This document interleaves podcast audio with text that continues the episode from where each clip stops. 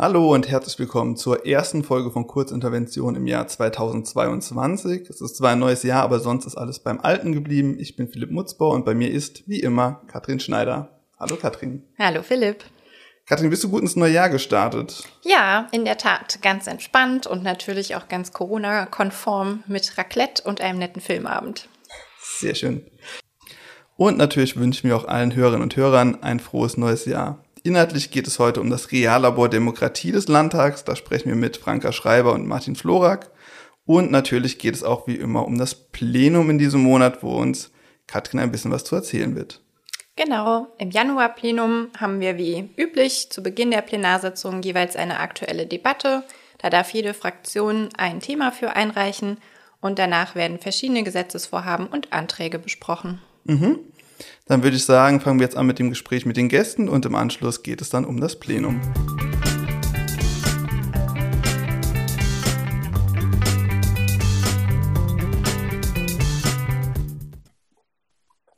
Zum ersten Mal habe ich im Podcast zwei Gäste, nämlich Franka Schreiber und Martin Florak vom Reallabor Demokratie hier im Landtag Rheinland-Pfalz. Hallo Franka, hallo Martin. Hallo Philipp. Hallo Philipp. Mögt ihr euch vielleicht kurz mal vorstellen? Ja, ich bin Franka Schreiber. Ich bin Referentin in der Landtagsverwaltung. Ähm, seit ähm, 2016 habe ich als Volontärin angefangen und ähm, bin jetzt letztes Jahr im September zu Martin ins ähm, Reallabor Demokratie dazu gestoßen. Mhm. Ja, mein Name ist Martin Florak. Wie Franka gerade gesagt hat, äh, arbeiten wir zusammen im Reallabor. Das ist eigentlich eine Initiative, die vor etwa anderthalb Jahren gestartet ist und Dazu bin ich ähm, in die Landtagsverwaltung in Mainz gewechselt. Ich war vorher viele Jahre Politikwissenschaftler an der Universität Duisburg-Essen. Mhm. Und jetzt haben wir ein bisschen was über euch gelernt. Jetzt wäre natürlich das die nächste Frage, Reallabor Demokratie. Seit wann gibt es das und was ist das eigentlich? Ja, es gibt es, äh, was den Namen angeht, seit ähm, Herbst 2020 und da steckt auch schon die erste Einschränkung drin, weil wir uns natürlich pünktlich in Pandemiezeiten diese Initiative überlegt haben. Und das hat auch uns das Leben nicht sehr viel leichter mhm. gemacht, weil die Idee eines Reallabors äh, ja so ein bisschen nahelegt, dass es um Experimentieren und Ausprobieren geht. Und ähm, wir haben ja dann doch einigermaßen wenig ausprobieren und auch experimentieren können. Ähm, aber dieser, dieser Begriff des Reallabors, den gibt es vielfach in den Ingenieurswissenschaften und hat häufig so einen Zungenschlag auch in der Nachhaltigkeitsdebatte und Transformationsdebatte gefunden. Die Idee, die dahinter steckt, ist, man bringt unterschiedliche Akteursgruppen, also Politik, Wissenschaft, Praktiker, äh, Experten anderer Couleur zusammen, um an konkreten Fragen und Problemen zu arbeiten, also an realen Problemen, die man mhm. aber unter quasi Laborbedingungen bearbeitet. Daher rührt der Begriff des Reallabors. Und die Idee war, das zu adaptieren und ja, ein bisschen auch mit äh, demokratiepolitischen Fragen zu experimentieren, weil wir ja erlebt haben, dass äh, Demokratie an sich ähm, rhetorisch unter Druck gerät, äh, in Zweifel gezogen wird und sich insofern die Frage stellt, wie macht man denn sozusagen auch die Demokratie zukunftsfit? Mhm. Und da war die Idee, sowas in so einem Labor, Labor- und Experimentierkontext ähm, zu forcieren. Ja, jetzt sagst du gerade schon Experimentierkontext. Ähm, würdest du auch sagen, dass das so der, der Hauptpunkt, den das Reallabor jetzt, sag ich mal, von der sonstigen politischen Kommunikation von den Bildungsangeboten des Landtags unterscheidet. Also ist das das Herausstellungsmerkmal? Ja, ich würde vielleicht bei den Anschlusspunkten noch anfangen, weil viele Initiativen gibt es ja auch schon, die der Landtag unternommen hat, mhm. ähm, was politische Bildungsprogramme und auch Kommunikation mit Bürgerschaft angeht. Und die Idee ist eigentlich da, vielleicht mit einer leicht anderen Akzentsetzung wirklich das Ausprobieren in den Mittelpunkt zu rücken und auch ähm, ja, die Möglichkeit, vielleicht auch neue Akteursgruppen dafür zu erschließen oder aber auch in einfach neuen und auch ungewöhnlicheren Settings Leute zusammenzubringen, weil manchmal sorgt ja allein auch räumlicher Wechsel oder eine besondere räumliche Konstellation dafür, dass auf einmal eine Debatte anders läuft. Ich würde da nochmal ergänzen, und zwar Martin hat es ja schon gesagt, ähm, dass wir eben schon im Landtag ja seit, äh, seit vielen, vielen Jahren ein großes ähm, und sehr breit aufgestelltes Angebot äh, in der Bildungsarbeit haben. Ähm, die richtet sich in erster Linie an, an Kinder und Jugendliche. Und ich glaube, ein, ein wichtiger Punkt ist auch, den wir im Reallabor verfolgen, ähm, wie es Martin auch schon angedeutet hat, eben auch unsere Zielgruppe zu erweitern, also stärker auch ähm, in die Erwachsenengruppe ähm, zu gehen. Und ähm, außerdem auch, ähm, was wir uns ähm, als Idee überlegt haben, mal sehen, mhm. wie sich das umsetzen lässt, auch ähm, zu sagen, wir wollen mit unseren Angeboten mehr ins Land gehen.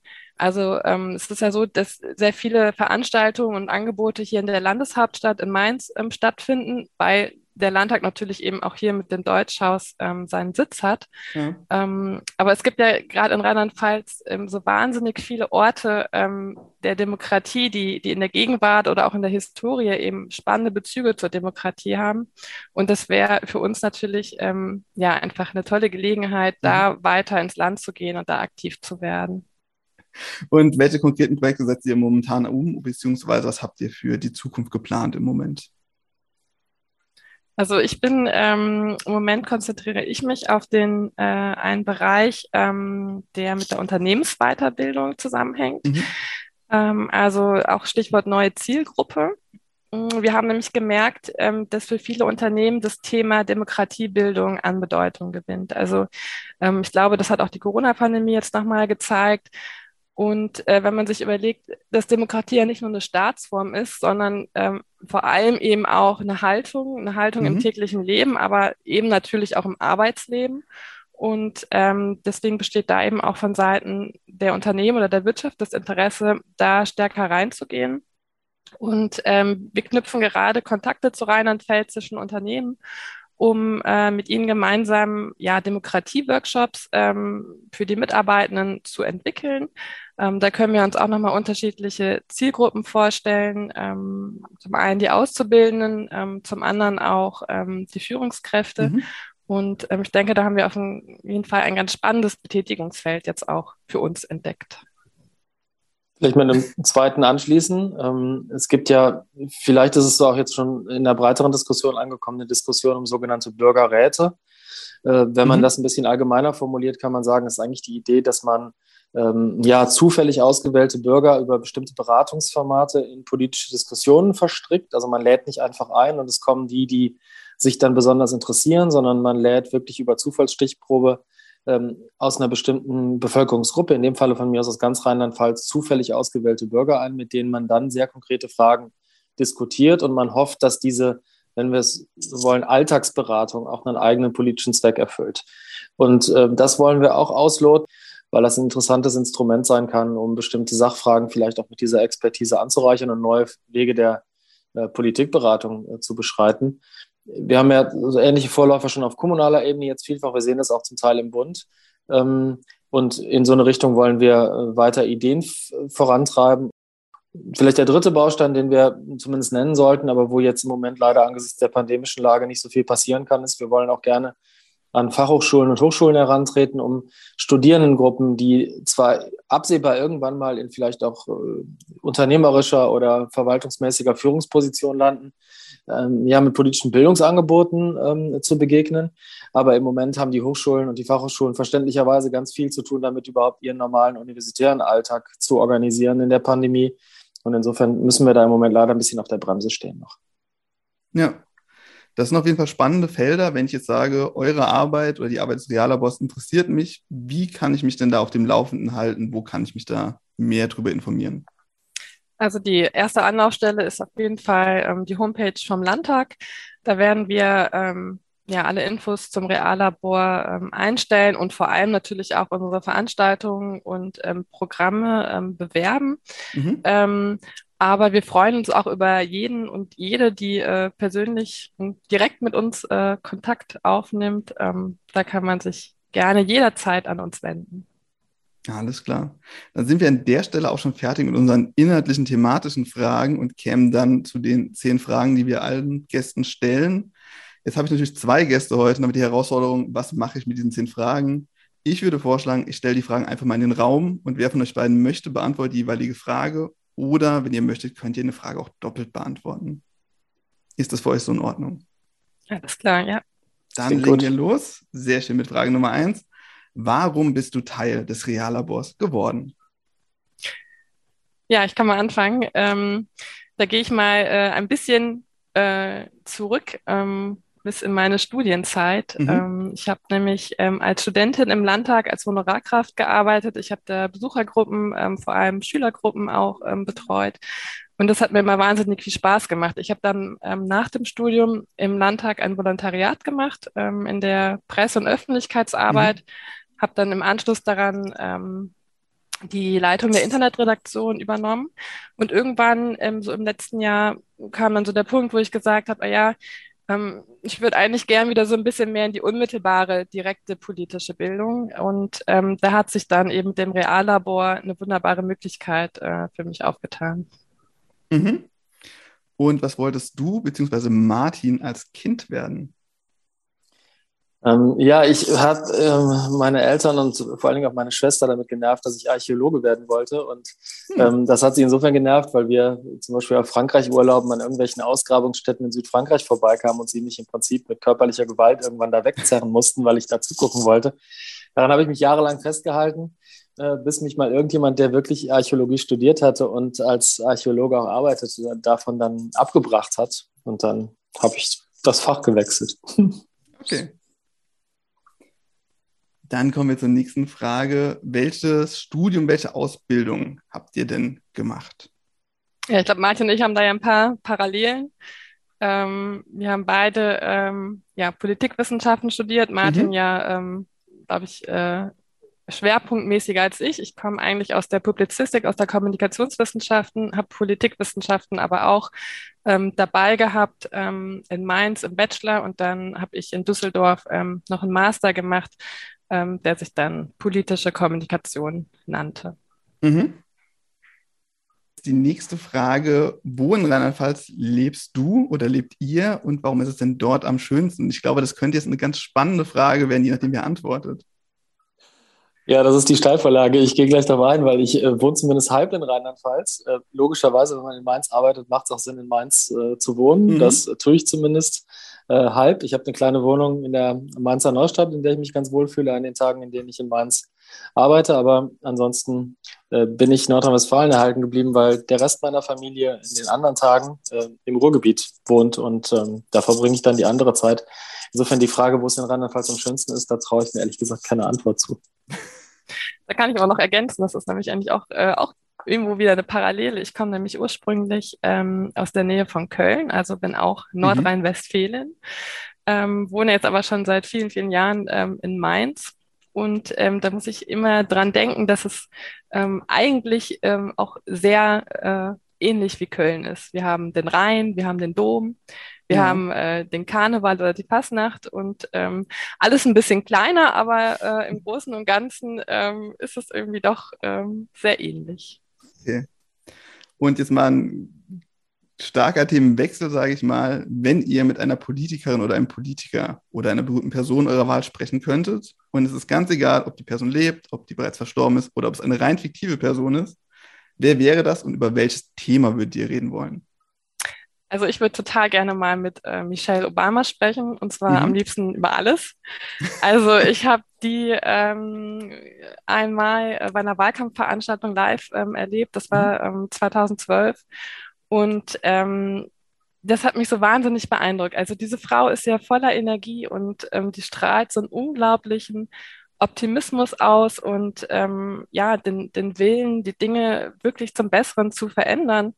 Und ähm, ja, das fand ich, das fand ich eigentlich total einfach super beeindruckend. Wenn ich mich jetzt auf ein Thema festlegen müsste, ich glaube, dann würde ich sie ähm, vor allem nach ihren Erfahrungen als ähm, First Lady ähm, befragen, mhm. weil ich finde, sie hat ja diese Rolle sehr ähm, aktiv und sehr politisch auch ausgeführt. Also hat sich nicht auf das Repräsentative beschränkt.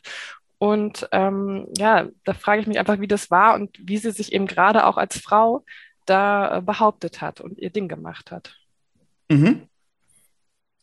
Martin, möchtest du auch jemanden nennen? Doch, ich glaube, die Antwort, Antwort, die Franka gegeben hat, ist ganz in Ordnung. Lassen wir es doch dabei. Dann lassen wir es doch dabei.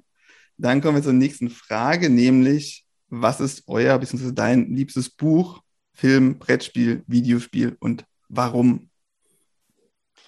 Ja, vielleicht steige ich da ein. Also äh, bei dem Buch ähm, würde mir jedenfalls spontan einfallen, ob es mein Liebstes ist, weiß ich gar nicht ganz genau, aber jedenfalls eins, was ich sehr prägend fand, von Paul Auster, äh, Leviathan. Mhm. Ähm, es dockt nämlich bei irgendeinem Fable an, was ich so ein bisschen habe für erste Sätze in, in Büchern oder anderen Texten. Das ist immer interessant. Man kann ja auch eine Art Typologie bilden. Und ähm, ich krieg's nicht wirklich wörtlich hinzitiert, aber dieses Buch von Paul Auster beginnt damit, dass sich im nördlichen Wisconsin irgendwie am Straßenrand jemand mit einer selbstgebauten Bombe in die Luft sprengt. Mhm. Und das eröffnet dann den Reigen für ein, äh, ja, so ein gesellschaftspolitisches und auch irgendwie halbpolitisches Panorama amerikanischer Zeitgeschichte. Und ich finde das unheimlich faszinierend, weil Paul Auster insbesondere bei seinen frühen Sachen das so wunderbar schafft, unterschiedliche, durchaus auch wissenschaftlich disziplinäre Zugänge mit so einem Gesellschaftspanorama ähm, der USA zu verbinden. Und das, daran denke ich jedenfalls zurück, weil es ein bisschen auch ein literarischer Initiationspunkt gewesen ist, daran anschließend viele andere Bücher in so eine Richtung auch zu lesen. Okay. Und wer von euch beiden möchte über sein Hobby berichten? Also ich ähm, habe was, das ist jetzt nicht unbedingt ein Hobby, weil ich es nicht regelmäßig mache, aber ich habe äh, in der Corona-Pandemie angefangen, ähm, Origami zu falten, mhm. weil ich ein Mobile für meine Tochter basteln wollte. Und äh, das ist ja zum einen sehr meditativ ja. und zum anderen finde ich es aber auch äh, total faszinierend. Also ich gucke mir dann immer YouTube-Videos an oder ja. irgendwelche Anleitungen im Internet, wie man das macht. Und ich frage mich dann immer dabei, wer sich das eigentlich so ausdenkt. Ne? Also das sind ja so komplizierte Faltungen. Da hast du so ein kleines Stück ähm, quadratisches Papier und kriegst am Ende dann irgendwie einen tollen Kranich oder äh, einen Schmetterling raus. Und ähm, ja, das macht einfach Spaß. Okay. Ich habe das vor Jahren mal ausprobiert und wollte einen Fuchs falten und ich muss sagen, es war ein absolutes Desaster und danach habe ich es nach diesem Versuch Nummer eins auch wieder aufgegeben. Und es sah dann eher aus wie ein Bär am Ende, oder? es sah so ein bisschen eher aus, sage ich mal, wie so den ersten Draft eine Abschlussarbeit, den man wütend in den Mülleimer wirft hinterher. Ähm, ja, von daher ähm, ist das Hobby mir nicht erhalten geblieben. Gut, aber äh, genug zu Origami. Erinnert ihr euch noch an euer erstes Konzert, auf dem ihr wart? Äh, ja, tue ich lebhaft. Ich traue mich aber kaum es zuzugeben. Es war Michael Jackson, Müngersdorfer Stadion in Köln, so hieß das damals noch. Das sah auch völlig anders aus als heute, wenn man Bilder des Kölner Stadions sieht. Ich habe es eindrücklich in Erinnerung, weil es auch äh, gefühlt 17 Vorbands gab, äh, bis dann am Ende Michael Jackson kam. Und man mag es kaum glauben, aber hinter mir brachen wirklich die Teenager-Medals fast zusammen vor Euphorie. Das habe ich wirklich lebhaft in Erinnerung, weil das natürlich am Ende alles interessanter war als das Konzert, von dem wir ganz wenig gesehen haben, weil wir so weit weg saßen und so günstige Plätze ergattert hatten. Okay. Aber ist ja auch schon, äh, sag ich mal, kein, kein kleiner ja, Künstler, mit dem du angefangen hast. Ja, ich dachte, du wolltest jetzt sagen, es ist schon ein bisschen länger her. Das wäre jetzt auch ähnlich gewesen. Ja, in der Tat. Ich war nicht mal wirklich Fan von Michael Jackson, aber ich ging mit, weil mein bester Freund das für eine coole mhm. Idee hielt und natürlich war die Show grandios, muss man sagen. Ja. Also es ist, man kann es einigermaßen äh, seriös, ohne rot zu werden, auch erzählen. Auf jeden Fall. Also hatten wir schon peinlichere Geschichten, aber ich finde, äh, das gehört zu der Frage auch absolut dazu. Franka, magst du auch noch was zu deinem ersten Konzert sagen? Das war ähm, ein Seed-Konzert. Mhm. Ähm, ich ähm, habe es gestern äh, Martin schon erzählt, wobei ich mir nicht sicher bin, ob das eigentlich stimmte, was ich dir erzählt habe. Ich dachte nämlich, das, wär, das erste wäre auf dem Summer Jam gewesen, aber ähm, am Fühlinger See in Köln, so ein großes mhm. Reggae-Festival, aber vielleicht war es auch in Bonn auf einer Open-Air-Bühne, also ich weiß es nicht mehr genau. Ähm, aber das hat einfach Spaß gemacht. Also die Rhythmen, die da und äh, die Texte und ähm, ja, habe da einfach noch so eine wogende Welle äh, als Bild im Kopf, wieder alle auf und äh, niederhüpfen. Hat großen Spaß gemacht. Okay, schön. Dann kommen wir jetzt auch schon zur letzten Frage, die auch gerne beide beantworten dürfen, wenn ihr möchtet. Und zwar ist das die Frage nach einer Podcast-Empfehlung. Ich höre tatsächlich ähm, nur sehr selten Podcasts, obwohl ich ähm, das eigentlich mag. Aber im Moment fehlt mir meistens die Zeit dazu. Deswegen gebe ich die Frage an Martin weiter. Ähm, ja, dann gebe ich gerne doppelte Empfehlungen ab, die in unterschiedliche Richtungen weisen. Also Klar. ich will ganz dringend empfehlen den äh, Politik-Podcast der ähm, ähm, Kollegen aus dem Deutschlandfunk Hauptstadtstudio äh, mhm. rund um Stefan Detin und andere. Das ist ein ähm, ganz tolles Format, abends so ein bisschen das Redaktionsgespräch ähm, während der Woche nach, wenn man sich über politische Dinge unterhält und das deckt sich unheimlich mit meinem Fable sowieso politische Berichterstattung im Radio über den Deutschlandfunk zu verfolgen, weil man einfach extrem gut informierte, seriöse Berichterstattung mhm. bekommt und ähm, das einfach extrem interessant ist und auch manchmal es vielleicht nicht das allererste Top-Thema der Woche ist, worum es geht, sondern manchmal auch die Nebenthemen, über die man da was erfährt. Ähm, kurz und knackig, meist eine halbe Stunde. Äh, der Politik-Podcast, wirklich ein tolles Format für politische Informationen. Und das zweite geht ganz anders und ist auch weniger kurz und knackig. Es gibt von Zeit, ähm, von, von der Zeit ähm, den Podcast Alles gesagt. Ich glaube, es gibt da auch inzwischen eine große mhm. Fangemeinde. Der Witz ist halt, dass der Podcast erst endet, wenn der jeweilige Podcast-Gast ähm, das Gespräch beendet, was dazu führt, dass manche dieser Folgen sechs, sieben, manche sogar acht Stunden dauern. Und das ent entwickelt einen ganz eigenen Sog. Jetzt nicht, weil man die acht Stunden am Stück hört, sondern man mhm. kann das dann so in Pausen füllen.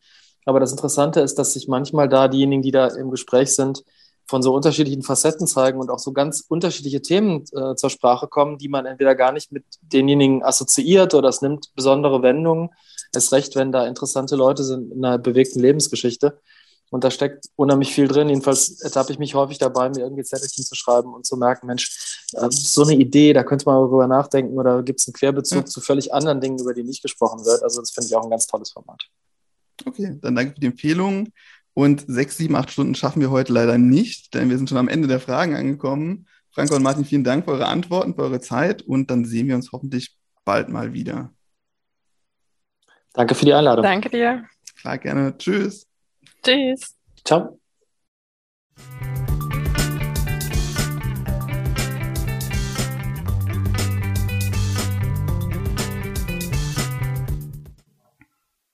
Das war unser Gespräch mit Franka Schreiber und Martin Florak über das Reallabor Demokratie und jetzt widmen wir es nochmal kurz dem Januarplenum.